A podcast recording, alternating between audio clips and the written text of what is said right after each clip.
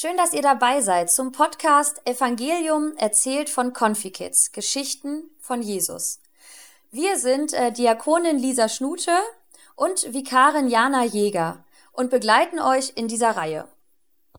In den nächsten 30 Tagen könnt ihr jeden Tag eine Geschichte aus dem Neuen Testament hören. Die Geschichten werden gelesen von den Konfikids der Stephanusgemeinde und anschließend gibt es kurze Gedankenimpulse von haupt- und ehrenamtlichen Mitarbeitenden der Kreuzkirchengemeinde, der Martinsgemeinde und der Stephanusgemeinde. Freut euch also auf spannende Abenteuer, Wunder, Gleichnisse von Jesus und ein ungewöhnliches Happy End. All diese Geschichten findet ihr in den vier Evangelien erzählt. Wo ihr die Evangelien findet und was ein Evangelium genau ist, das hört ihr jetzt von Jana und mir. Das Wort Evangelium kommt aus dem Griechischen, Euangelion, und bedeutet so viel wie gute Nachricht oder auch frohe Botschaft. In der Bibel findet ihr die Evangelien im Neuen Testament, also in dem Teil, der von Jesus und seinen Jüngern erzählt.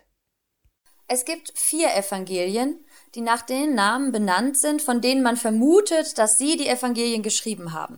Markus, Lukas, Matthäus und Johannes. Alle Evangelien sind unterschiedlich, denn Markus, Lukas, Matthäus und Johannes haben ihre eigene Wahrnehmung aufgeschrieben. Eines haben sie jedoch gemeinsam. Sie erzählen alle von Jesus und seinen Taten.